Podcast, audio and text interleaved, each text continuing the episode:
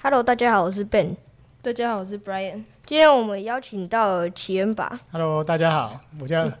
奇恩的爸爸，所以叫奇恩爸。呃，奇恩是我们的队友，他之前跟我们同一个俱乐部，然后现在在读后甲国中三年级，是体育班的。OK，所以大家都叫我奇恩吧。哎，嗯好，嗯，那我们今天访问你几个问题。第一个问题是，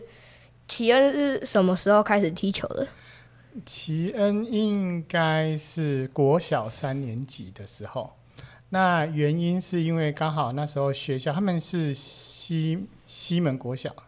啊，西门国小是一个小学校，所以就是不同年级的都会在一起玩。那因为学校那时候的学长大概五年级，他们想要组一队参加雅马哈杯，好、那人数不足，所以就往下找，找了三年级的两个小个子的，就是奇恩跟他另外一位同学。嗯，哦，也是你们认识的，好、旭文，然后他们就一起参加雅马哈杯，那就是因为这样，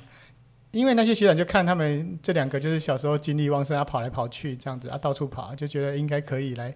添个人人数这样子，所以就开启他踢足球的兴趣。不然之前我跟奇恩大体上都是在玩玩那个棒棒球啊，嗯嗯，那要你会怎么样收集资料给奇恩，让他去呃让他的球技提升？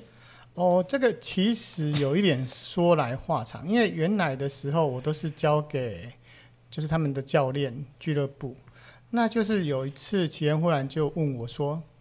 爸爸要怎么挑球？”好、那因为以前都是我陪他做运动，所以他有什么问题他都会问我。可是我本身并没有足球的相关的技能跟知识，也我我以前都在学生时期都是玩棒球、跟垒球、跟那个篮球，所以足球等于是完全是陌生的，所以我也不知道怎么办。好，那就有去问教练，教练就是呃讲的是说，因为他说可能教练他是不想要影响每个小孩子的惯习惯的方式，所以他就没有讲的很笃定说应该怎么样来做吊吊球。诶，我刚刚是讲吊球还是挑球？挑球。啊，那我讲错了，是吊球，就是怎么把球吊远这件事情。好，那等于说，因为看网络上一开始我没有事先问教练，教练说有些人是用脚侧背，有些人用脚的那个那个比较偏脚趾头、拇指上来的那一些。那他说什么部位其实都不是很一定，只要小孩子能吊起来就好。哦，或许教练他是善意的，好、他因为他不想要影响说，因为每个人都有他自己的独特的一个惯性的动作，可是对我们这种完全没有接触足球的来讲，就会觉得说这个答案是我完全不晓得往怎么往下一步去去跟他讲。那那时候我就想说，因为 YouTube 很方便嘛，就是网络的时代，那我们就上网去找。那一开始因为本身并没有相关的技能，所以就查一些关键字关键字，然后刚好查到一个叫做想翔的一个 YouTuber，那他是一个大概二十多岁的年轻人。嘿，那他影片他会讲的很细，讲说要怎么踢球。那那个人是在花莲，好像是本身可能以前也有足球的经验哈，可是他也不是一个专业的的足球训练讲师。可是我觉得他讲的东西是我们可以接受，而且他有讲说怎么反复去训练，就是比如说面对那个墙壁，然后去踢。那一开始我们其实其实没有很有计划性的，因为就像我刚刚在强调的，我们其实也不懂。所以只是单向的，好，单向去说啊，那敌人不会什么，那我看他爸爸，那我就是帮他在网络上找一些资讯给他。所以那时候我们就去看啊所谓的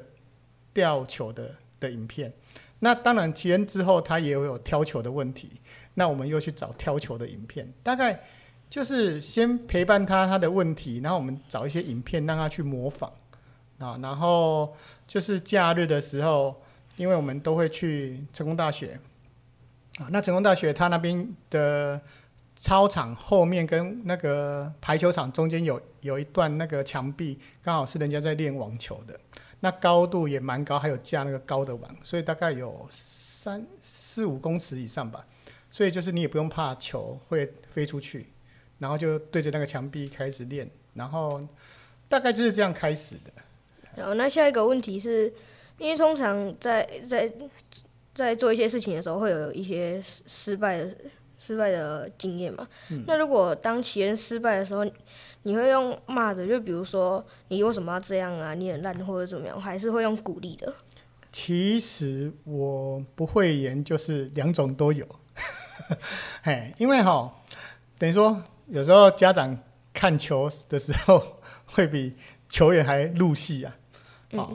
当然我们会理性上告诉自己说，其实是用鼓励的方式。可是有时候在当下，有时候当小孩子有一些比较出乎意料之外的失误的时候，你还是会免不了有一些口语上的一些比较负面的词汇出来。嗯，好，那这个就变成说，也是借由启恩有这个练球的机会跟比赛经验，也在回来教育我们这些家长。嗯，好，就会知道说，其实这样的东西的表达方式是不好的。所以有一点，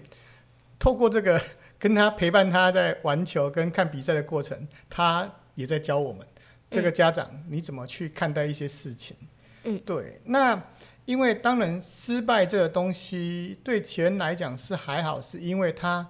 刚进俱乐部的时候，其实他正式进俱乐部是大概是四年级。那四年级其实有些小朋友甚至已经幼稚园就开始踢了，他是入行是比较晚的。嗯，好，所以他也习惯就是比较不如人家或者要坐板凳。所以我觉得在失败的过程来讲，他的反应并不是那么大，因为他不是一开始就是那种天才型的球员啊，或者是说马上成为球队的主力啊，他不是这一型的。他是在板凳上先度过一阵子的，所以这过程中，当然也是小孩子一直很希望能够上场。那我们就是跟他讲说，怎么去去去 monitor 自己，就是让自己是有阶段性的进步就好了。等于说那个阶段其实是没办法去苛求说马上是做到最一流的一一些动作或者球员的方式，可是就是我们自己看自己啊，一个礼拜、一个月，他是不是比有一个月前进步？大概用这样的方式去鼓励他。那，嗯，买一些有关足球的装备的时候，你会故意要去买说就是很贵然后好看的，还是就是可以用就好了？诶，哦，这个这个很有趣，因为哈，我们家其实预算都是在控制下的，所以我们不太可能一开始就让他东西到位，所以变成说一开始他在踢足球，我也不晓得他是真的想踢还是不想踢。对不对？因为有时候可能小孩子一头热，或者因为一些环境的需要。那刚好说迪卡侬算是蛮方便的，因为那时候在好像是西门路、林安路那边吧？哎，是哎海岸路还忘记，反正就是大概在明明德国中那边有迪卡侬。那迪卡侬其实它的东西就是很多样啊，其实它的产品的价钱比较低，可能品质没有那么到位。嗯，它就变成说，刚好如果是小孩子只是兴趣接触的话，那个是几百块就可以解决的。所以，我们一开始先用这样的方式，好，然后踢踢踢。那当然踢了一段时间之后，开始会去比较说，哎，有些球员他可可能有些小朋友他穿的是名牌的，比如说艾迪达的啊，或者是 Nike 的。好，那当然我们也是会跟他讲说，要买这个没关系，可是就是说有确定，哎，你真的踢出。一个阶段之后，你想还要继续踢的时候，我们再来投资下去。所以等于说，他的装备的费用，我们是慢慢慢慢的，随着他的进步，跟他越来越投入在这个运动项目上，我们再慢慢把东西拉上来。那当然是到后面踢的越来越已经是接近正式的球员了嘛。那我当然就会想要找一些，本来也是会去去问一些家长啊，或者是一些教练，他们就介绍几间。店，可是台湾其实足球的一些器材方面其实是少跟偏贵，嗯，嘿，对，然后所以之后就会去接触网购的方式，好，那网购的方式的话，像我们就会去那个 Amazon Japan 那边，就会发现说，其实它的东西可能不是当季的，可是只要过季之后，它的价钱会非常漂亮，嗯，对，然后大概就是用这样的性价比的方式去找，然后让它大概现在是国三穿的也大概是。如果以艾迪达大概是第二级的那一种点一的那种 label 的鞋子，那可能市面上你可能要花到四五千块，可是因为我不是买当季的，我可能含运费大概不到三千就可以可以达到了。那当早期它刚开始的时候，当然就是那种几百块的 ID 那个那个什么，就是那个迪卡迪卡龙的那一块，嘿，先先 cover 掉，然后再慢慢慢慢叠上去，嗯。然后那下一个问题是。因因为你们国小的时候是在俱乐部嘛，然后国中的时候是在校队，那你觉得这两个有哪些优缺点？哦，我觉得非常大的不同，嗯，因为其实台湾的所谓的校队，尤其它是所谓的体育班的校队，那体育班这个故事哈，如果要讲，就台湾有那个悠久的那个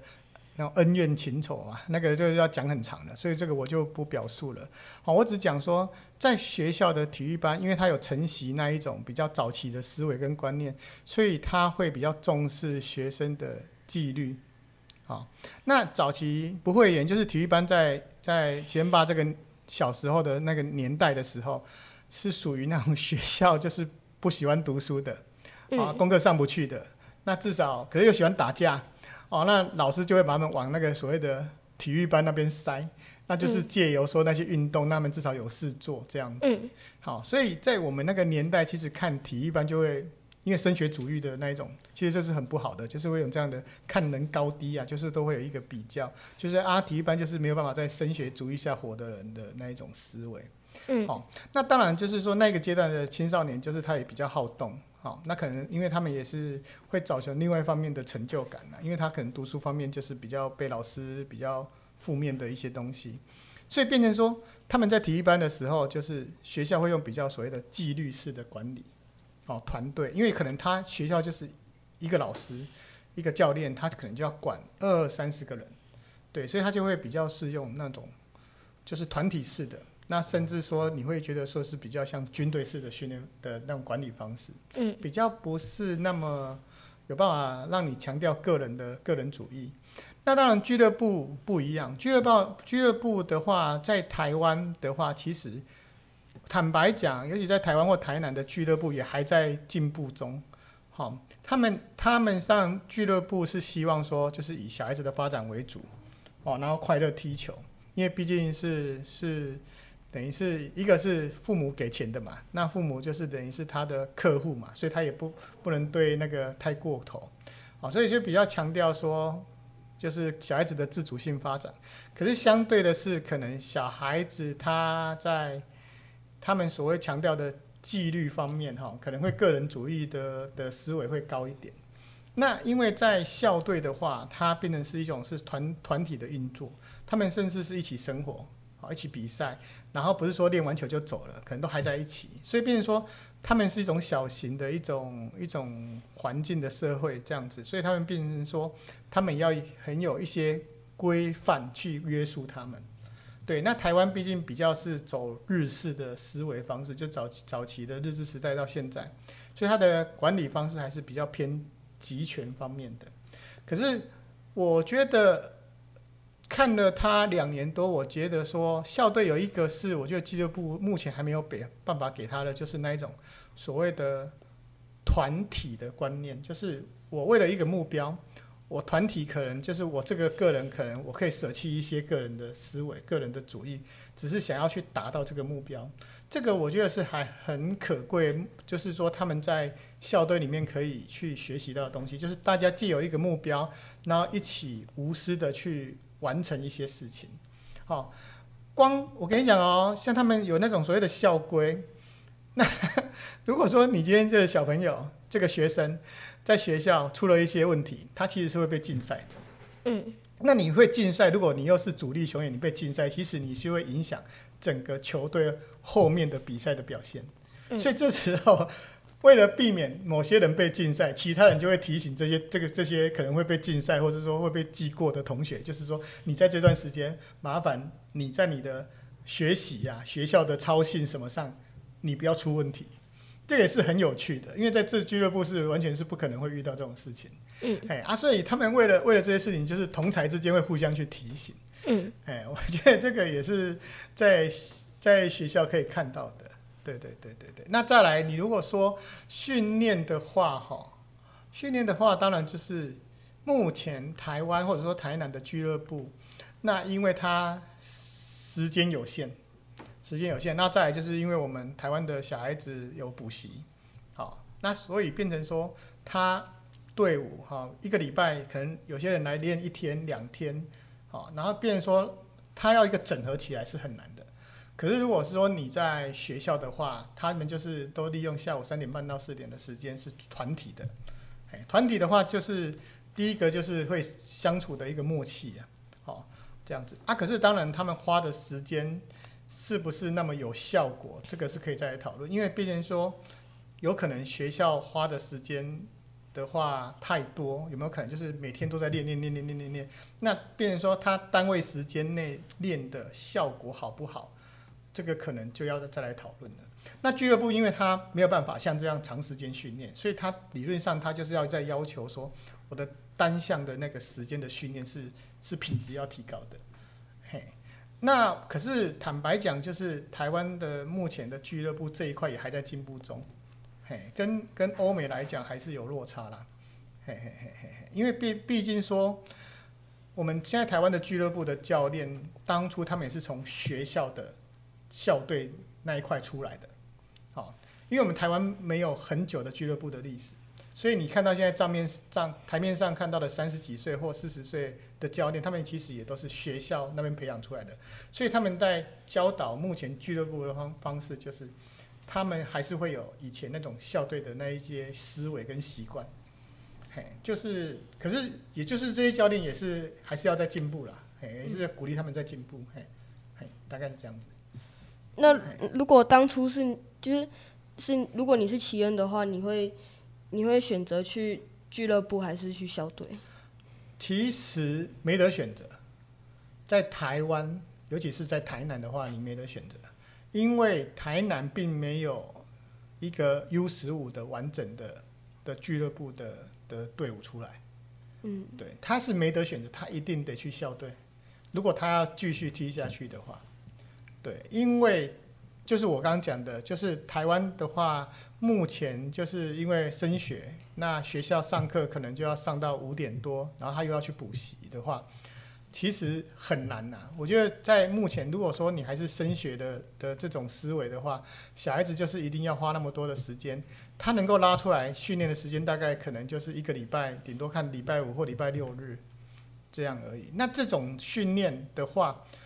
我坦白讲，我认为纯度不够哈。啊，再来就是你今天这个来，可能那一个没来，那个来，那个没来，所以他们练的话会偏个人的一些个人的一些动作，或者是一些两一两三个人的配合，他比较没有办法是十一人对十一人的这一种。那起源的他们在校队上就有办法提供这种环境。对，那所以我我如果你问我是，我一定是在目前这个阶段，我们不会考虑俱乐部啊。嗯，因为是台湾的台南的俱乐部还没到有这个环境让他去啊，这是很现实的问题啊。嗯，那其实如果说你们有兴趣的话，也可以去观察那些有，如果以国中的比赛，就是由那个教育部办的，叫做国中联赛。好，那那个足球协会也有办一个，可能就是啊青少年杯或者是青青少年联赛。那青赛联赛它就是有校队跟俱乐部互相比赛。那目前来看的话，其实以 U 十五来讲的话，就是国中组的来讲的话，校队跟俱乐部的实力还是会有落差。因为因为一个一场比赛大概要踢四啊上半场四十，下半场四十就有八十分钟。那有有也许也许俱乐部的有些小朋友，因为他小小时候的技术很好，到国中可能还有持续，他的个人技巧很好，可是他在团体上。怎么去搭配上？他们因为毕竟时间有限，那个搭会搭不出来。第二个就是体能的部分，嘿，体能的部分会差很多。那个他大概哈踢到下半场，那个优劣就完全就就完全都跑出来了。那通常在比赛的时候啊，会有一些受伤嘛？那如果像齐恩受伤的时候，会让他就是看等等他好就好，还是会要去治做治疗？诶，这个要看。这个哈，其实就是说，父母就是除了相信专业之外，自己要花时间做一些研究。其实受伤的部位有分，好，你可能是所谓的那个韧带方面的，还是肌肉方面的，好。那齐恩其实在这两年多的国中的训练，他也有曾经有那个腰的那个拉伤，好，或者是那个那个。脚外侧的那个大腿外侧那一条筋也有拉伤过，那也休息比较长的时间，所以变成说我们因为小孩子有时候他不是那么清楚，说我什么时候可以上场，嗯，啊、所以就变成说父母还要陪伴他，除了去寻找专业的一些医疗人员去询问之外，那就是说也可能要做一些基本的研究啊，像我会去学怎么去贴那个肌贴，嗯，哦，学帮帮他做一些简易的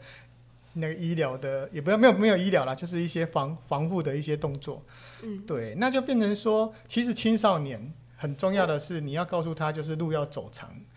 不要急于一时，因为青少年有时候想急于表现，或者是说怕跟不上人家，会勉强自己。他可能受伤了，隔了两天，他觉得身体好了，他其实不是真的好，只是他觉得好了，他又马上就上去了。那其实现在陈其恩国中的同学，都一些队友，就陆陆续续都有一些一直带着伤痛的问题。所以在这边就是也是借这个机会跟大家讲一下，就是说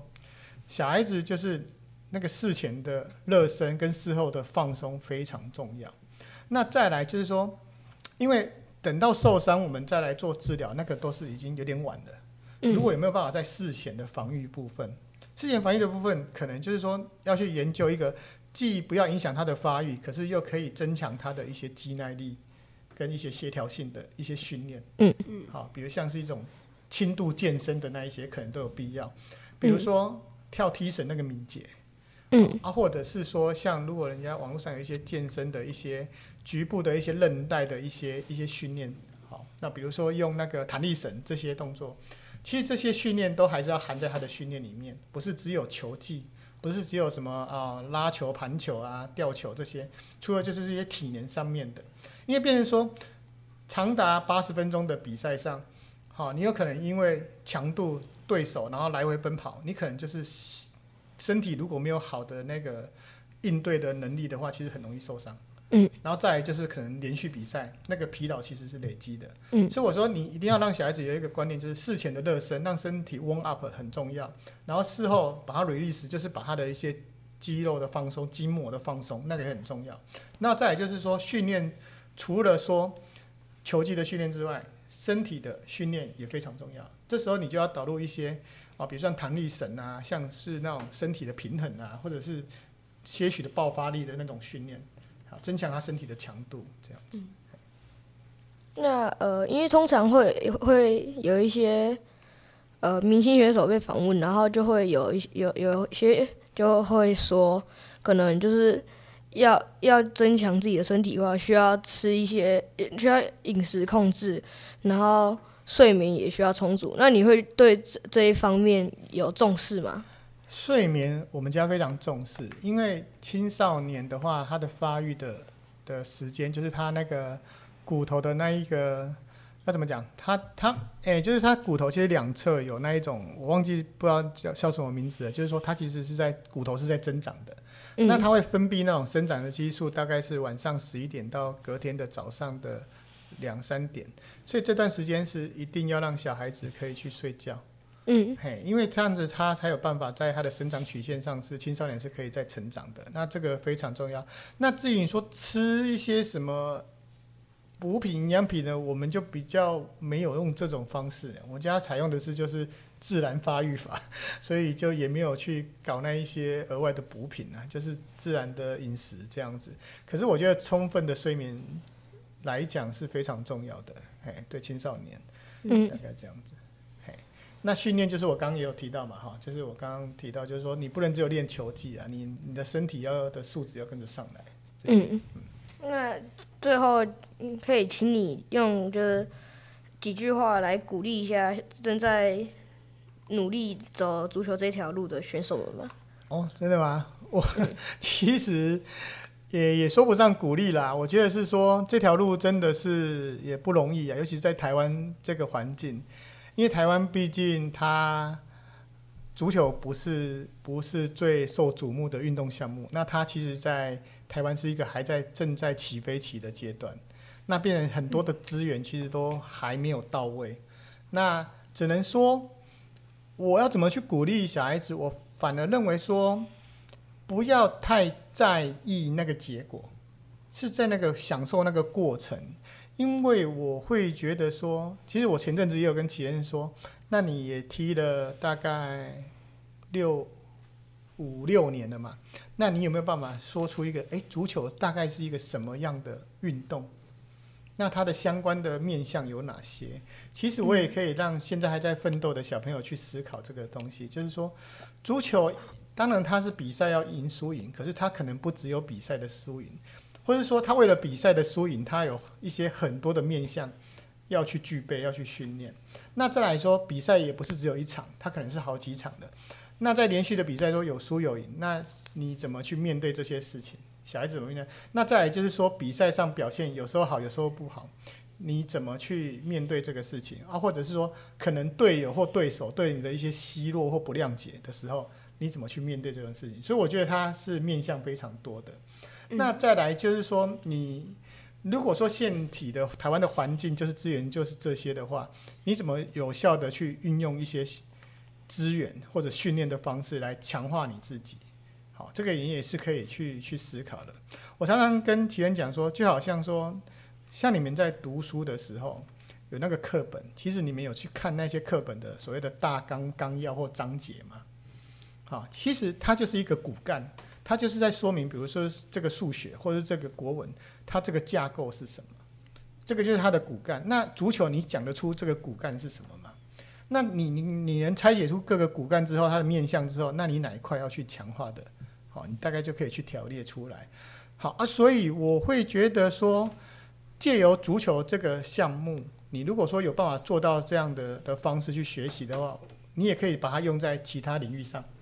好，相辅相成，就变成说，其实学习我会认为它是有方法性的。好，那只是刚好你们喜欢的是足球，你们就选当足球。那也许你未未来这个阶段是接足球，下一阶段可能是别的东西，都没关系。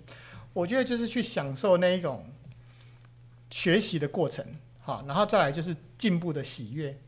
好。当你有方法的去做了一些训练，然后在场上有了好的成绩，那你对自己有信心，你就会更愿意去投入这种事情。我觉得是借由这个足球运动，让这个小孩子或者是说这个青少年的养成是越来越完整，好，他在心态上、态度上、思维上、做事方法上。可以借由这个运动培养起来，那我觉得这样的话，以我对齐恩的要求，这样就是很好了。那当然，足球能不能走到最后成为所谓的职业权威什么，有时候这个都很难讲，哈，因为有时候是环境的因素，有时候是你身体素质的因素，嘿，啊，可是重点是你这个过程中，你有没有把它当做一件是你真的想要认真付出的事情？那你有没有用脑，用脑去思考？那你如果去思考的话，你把那个方法论推出来，我觉得方法论没办法 copy 哦，因为每个人可能有他自己的一些认知，所以不太一样。那就是说你自己有没有去建构一个属于你自己的一个方法论，去学学习这个足球或享受这个足球？哦，那这样的话，我觉得只要有这个方向的话，我认为都是很好的。嗯，对啊。至于说。能不能成为职业选手，或者说台湾的足球有没有办法走到那一个环境的话，那个有时候就是除了做自己努力之外，当然还要大环境的配合啦。嗯嗯，大概这样。那我们这样有鼓励到吗？有有哦，好。啊，那你说？那我们今今天的访问我们就访问到这边，拜拜。好，谢谢，好，谢谢，拜拜，拜拜。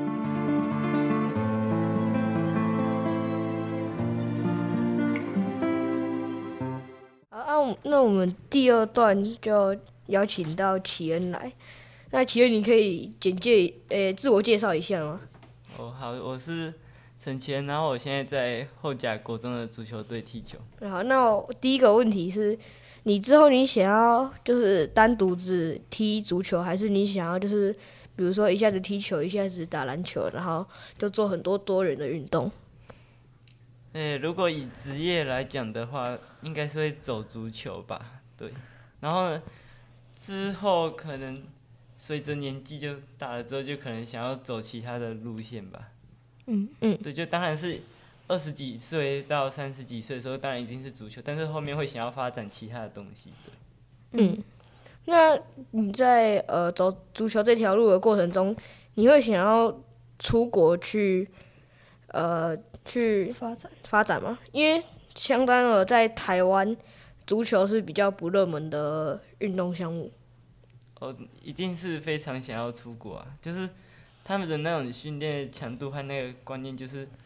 就是跟台湾还是有一点落差，对。嗯。然后因为你在台湾，你也不能只靠踢足球来赚钱啊，那个不够啊。你在国外就是会比较多钱一点。嗯。所以就在台湾走职业是比较算吃亏嘛？对，应该算。嗯。那你在比赛的时候进攻的时候，你比较喜欢就是自己独轮秀，还是你会想要有队友支援比较好？诶，都会，就看那个我是在哪一个地方。如果是在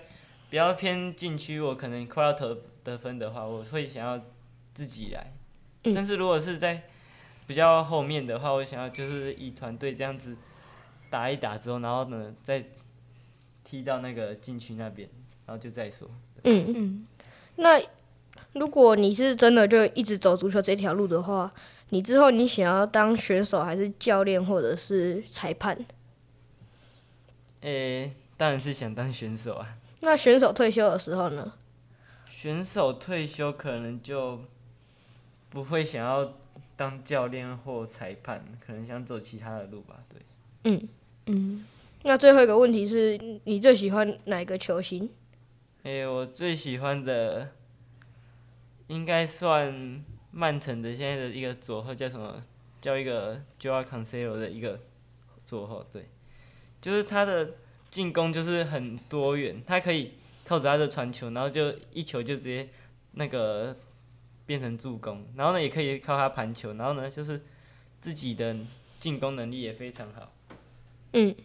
然后回防的那个速度也还蛮快的，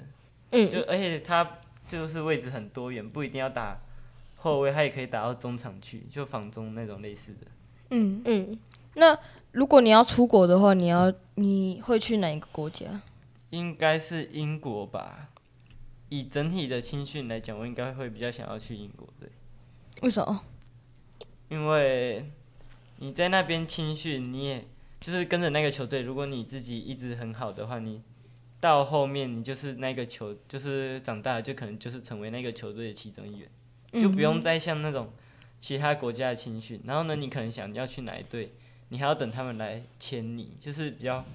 方不方便的问题。那你会上自己上网查一些关于足球的资料，然后自己练吗？呃，其实有诶，只是比较少。因为有时候，就是你自己知道你自己哪些地方不足的时候，又不会想要很想去一直委托别人，然后你自己可能就想要自己查，然后呢自己去加强那一部分。嗯，那你有查过什么？查过一些练习球感或什么一些过人的动作，还有一些什么旋球什么的，大致上是这样的。嗯，那你之前，呃。之前在俱乐部跟现在还在那个校队，你踢的位置一样吗？诶，其实差不多诶。那你踢哪哪一个位置？踢比较偏右后，但是在俱乐部和校队也都有上去踢过右翼。但是踢右后只是以我的话，就可能防守是很重要，但是我就是会一直想要去进攻，对，所以那个时机我还是要再抓一下。那你喜欢进攻还是防守？当然是进攻，为什么？因为进攻你持有球权，你是主动的，不是被动的，也比较轻松一点。嗯就不用再防守，你可能到某个地方，你就要很拼命的去抢。你进攻就是很有弹性的那种，对。嗯，可以去控制节奏。对。就可能你现在想要很快，你就可以快；然后你想慢就慢。就是防守你不能啊，你只能靠看他们多快，你就多快而已。